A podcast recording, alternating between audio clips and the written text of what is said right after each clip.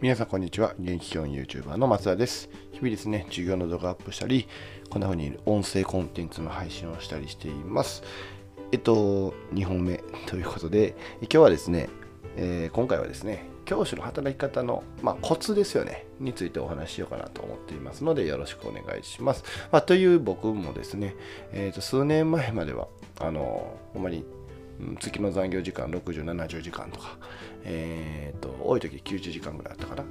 あったりとかしてたりとかしてたんですが、まああの、今はねほんまに毎日定時退勤しないといけないような状況になってますので、まあ、そうやってどうやってやったのかというかどういうコツがあるのかとかちょっとね、えー、そういう話をしてみたいなと思ったので、えー、今回はそんな話をしてみようかなと思っています。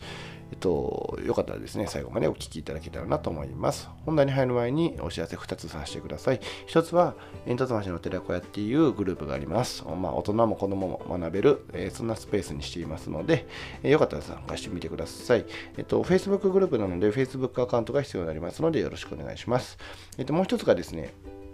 えー、教育改革実践家の藤原和弘先生の、えー YouTube の朝礼、えー、これをですね、勝手にね、アーカイブにして、こう、アプリみたいな形にしています。あの、カテゴリー分けしてるのは結構見やすいかなと思ってるんですけども、えっと、本当にね、この藤原先生のコンテンツ自体が、え、すごく価値のあるというか、特に教育者にとってはすごく問題提起されているものだったなと思っていますので、もしよかったらね、えー、っと、ホーム画面に追加というのを、あのリンク貼ってますので、リンク飛んでもらって、メニューでホーム画面に追加ってやってもらうとできるかなと思いますので、よろしくお願いします。はい、ということで、えー、今日の本題に入るんですけども、えっと、先ね、ちょっと話したんですけど、僕も2年前か、2年前まではですね、あの、ほんまに月90時間行った時もあって、えー、なんかお医者さんにね、えー、面談みたいなしてね要はあのー、えー、いわゆる過労死ラインか。過労死ラインを超えてるんですよね。過労死ライン超えてたんで、え、そういう面談をしたりとかっていうのもあったし本当にうーん一時期で言うとですね本当にあの僕が学年主任の代理をしたことがあってしかもこれ27か27、8の時ですよ、うん、があってでその時なんかねあの学年の人数もめちゃめちゃ少なかったんでほんまに、えー、それを回そうと思ったらっていうのでその時も多分90時間ぐらい行ったんちゃうかなうんとは思いながらなんかそんな時期もありましたね。なんかめっちゃ働いたっていうよりはまあほんまに遅くまでおったなっていう印象があるんですけどそれと考えるとですね今何をしてるかっていうと今はですねあの保育園のね送迎があるのでえっとなんとちょっとだけ勤務時間を遅らせてもらうような手続きまあもちろんちょっと給料減ってるんですけど、えー、をしながらもですね帰りはですね定時に帰らないと保育園のお迎えに行けないというような状況になっててで、えっと、本当に毎日定時退勤しています、うん、でじゃあ授業は？って言われたら授業はですね僕の場合で言うとあの高くね他の学年、自分の担当の学年以外も見てたりするんで、実はコマ数で言うとですね、えー、週に16、え8コマか。週に8コマ分新しい授業案をこう練っていかないといけない状況なんですよね。っていう現状の中でですね、どうやって定時退勤すんねんという話なんですけど、まあ、一番はシンプルにえー、っといろんなもの削ってます。あの本当に削ってるんですけどでももうちょっと言うと、うん、残ってもいけるよなっていう状態を作らないというのがこれ一番残すかなと思ってて、まあ、えっと、それこそ僕は、えー、定時退勤しないと、えー、間に合わないというね状況になってるのであの定時退勤をするしかないというどっちかというとね。でその状況になってるからもうあの定時退勤できるためにどうすればいいのかっていう思考になってしまっててそれこそ授業の準備であったりもそうやしえっ、と採点に関してもそうやしそれ以外の何提出物とかそういうことに関してもそうなんですよね。そんなんも全部ひっくるめてその絶対に定時退勤しないといけないという状況なので、うん、だそこで優先順位を考えてやるように本当になりました。うんえーと、例えて言うとですねあの僕はねもう宿題というものは基本出さないと。いうふうにしています。あのもちろん時々提出してもらうことはあるんですけどあの宿題をすることが、えー、なんか成績に入るみたいな。なんかそういう風潮ってうん多分全体的にあるのかなと思うんですけど、まあ、そこに僕は何の意味も感じなくて要はうん宿題をしようがしまいが実力があればいいじゃないですか。極端に言うと、うん、極端に言うと会社に入ってね社会人になった時にいや僕はこんだけ頑張ってるんですよ。こんだけ頑張ってるんで評価くださいって言ってもそれがもし何の影響も与えてない。そこ社会に何の影響も与えてない努力であったりとか、えーとまあ、数字として現れていない努力であったりするとそれはまだなんかね成果っていうものにはならないんだよと。いうことも踏まえるとやっぱり宿題っていうものを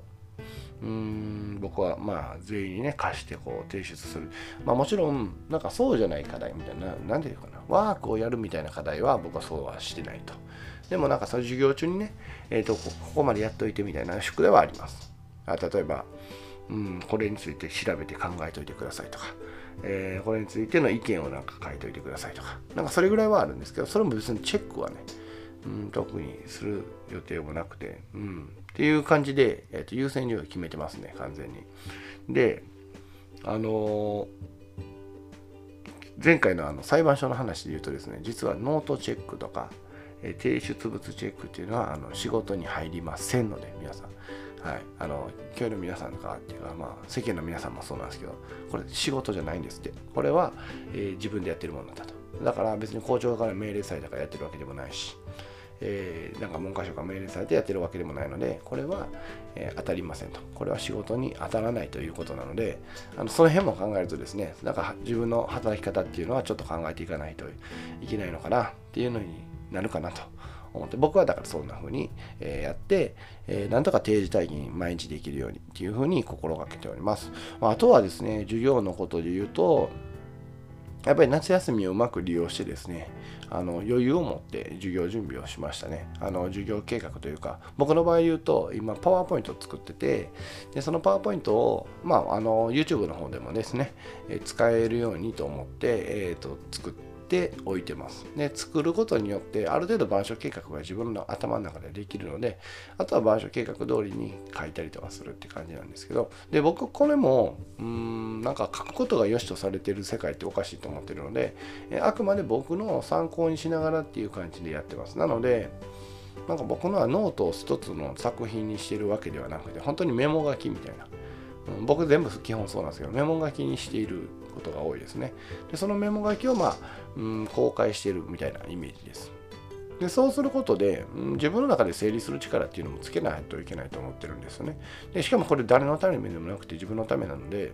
僕は別にノートを提出せないといけないとか、どんと書きなさいっては言いません。あの、本当に教科書の中に書き込んでもいいし、なんか、あ、これ気になるフレーズやなと思って書き込んでもらってもいいし、えっと、ほんまに書かずに頭の中に突っ込んでもらってもいいんで、まあ頭の中に突っ込むって難しいんでメモはした方がいいんですよ。もちろんね。いいんですけど、そんな風に僕は指導しています。だからノート書くのを良しとする世界っていうのは僕はあんまり好きじゃないというか、僕自身がノート書いて生きてきてないんですよ。うん、なんで、ノート書くことに意味があるんじゃなくて自分がその知識をどんだけ使えるようになるかっていうことが本当に意味のあることだと思うので僕はそんな風にしてます。ね。うん、